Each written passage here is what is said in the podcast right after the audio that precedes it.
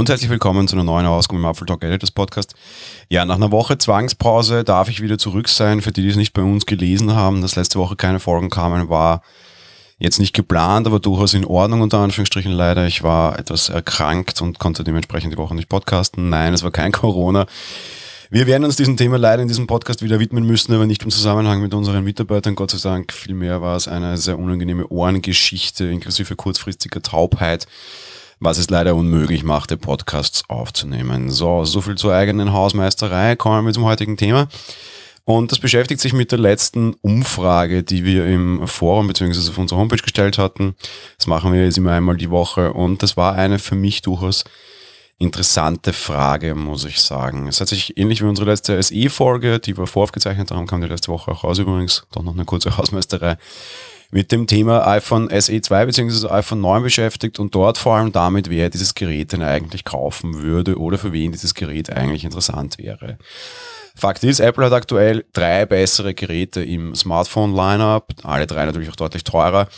Und auch durchaus so das ein oder andere alte Gerät wäre durchaus besser als das, was man aktuell, also was man dann wahrscheinlich den Gerüchten nach bei Apple kaufen kann. Das fängt alleine schon mit dem Display an, aber alleine das Display wird sehr sicher ein LCD-Display sein.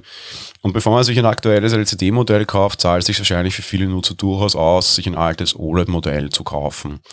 Ich habe so zum Beispiel vor kurzem einen wirklich wahnsinnig guten Deal für ein iPhone X bekommen. Das war fast ein Geschenk.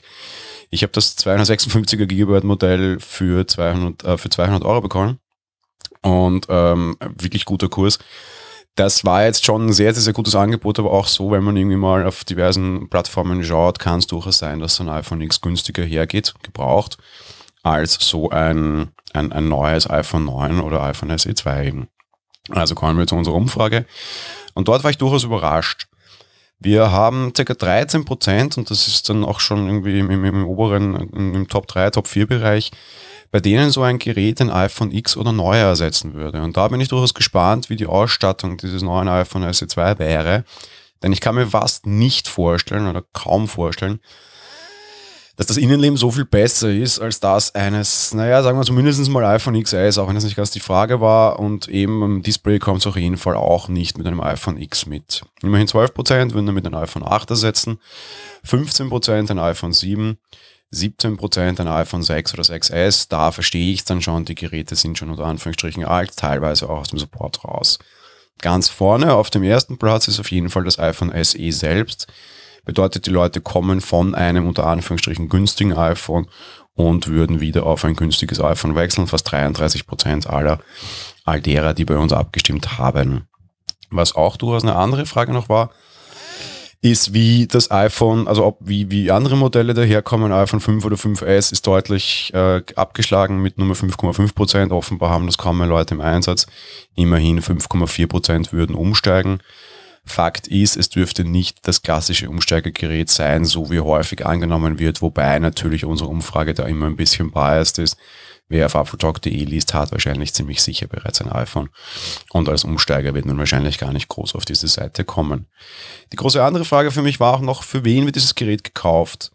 Ich habe hier schon durchaus häufig Dekadenz vorgeworfen bekommen, weil ich sagte, das iPhone SE 2 oder iPhone 9 oder mein altes SE war einfach ein Zweitgerät, was vor allem daran lag, dass ich mein teures Gerät nicht zum Sport mitnehmen mochte aber durchaus ein iPhone oder ein, ein, ein Smartphone beim Sport dabei braucht. Das beginnt bei irgendwelchen Diabetes-Sensor-Geschichten, die jetzt äh, sehr unrepräsentativ sind, bis hin zu, ich muss irgendwie erreichbar sein, irgendwas muss in meine Podcasts abspielen und ich habe keine Apple Watch LTE, die würde das dann ersetzen und erschlagen. Und immerhin, auch fast 11% der Leute haben mit einem Zweitgerät gestimmt, bedeutet nach den Vorwürfen, die ich erhalten habe, 11% wären offenbar genauso dekadent.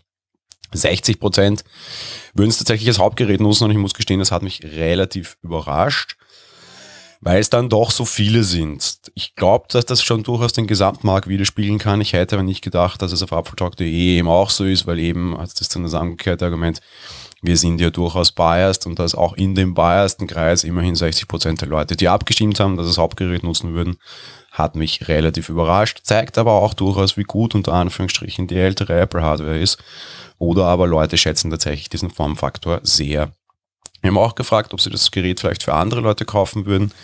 Ich bin mir auch sehr sicher, dass auf Apple die Leute so eine gewisse Vorbildfunktion oder Einkaufsfunktion für Freunde und Familie übernehmen. Immerhin 23% würden es für die engere Familie, also ersten Grad kaufen, nur 4% für die Familie zweiten Grades und für Freunde und Bekannte immerhin auch nur etwa 3%. Ja, so viel zu dem, wer würde so ein Gerät kaufen. Ich bin sehr gespannt. Ein Thema, das ich hier völlig ausgelassen habe, im Podcast, das ich schon angesprochen habe. Ich glaube, das Gerät wird auch für Firmen durchaus interessant. Ich gründe gerade eine Firma, auch da schielen wir schon sehr darauf. Bleibt nur die Hoffnung, dass das Gerät tatsächlich Ende des Monats angekündigt wird und wegen der Corona-Panik oder der Corona-Auswirkungen dann durchaus auch lieferbar sein wird in größerer Stückzahl. All das werden wir hoffentlich Ende des Monats dann genauer sehen. Das war's mit der heutigen Folge. Wir hören uns dann morgen wieder. Bis dahin. Ciao.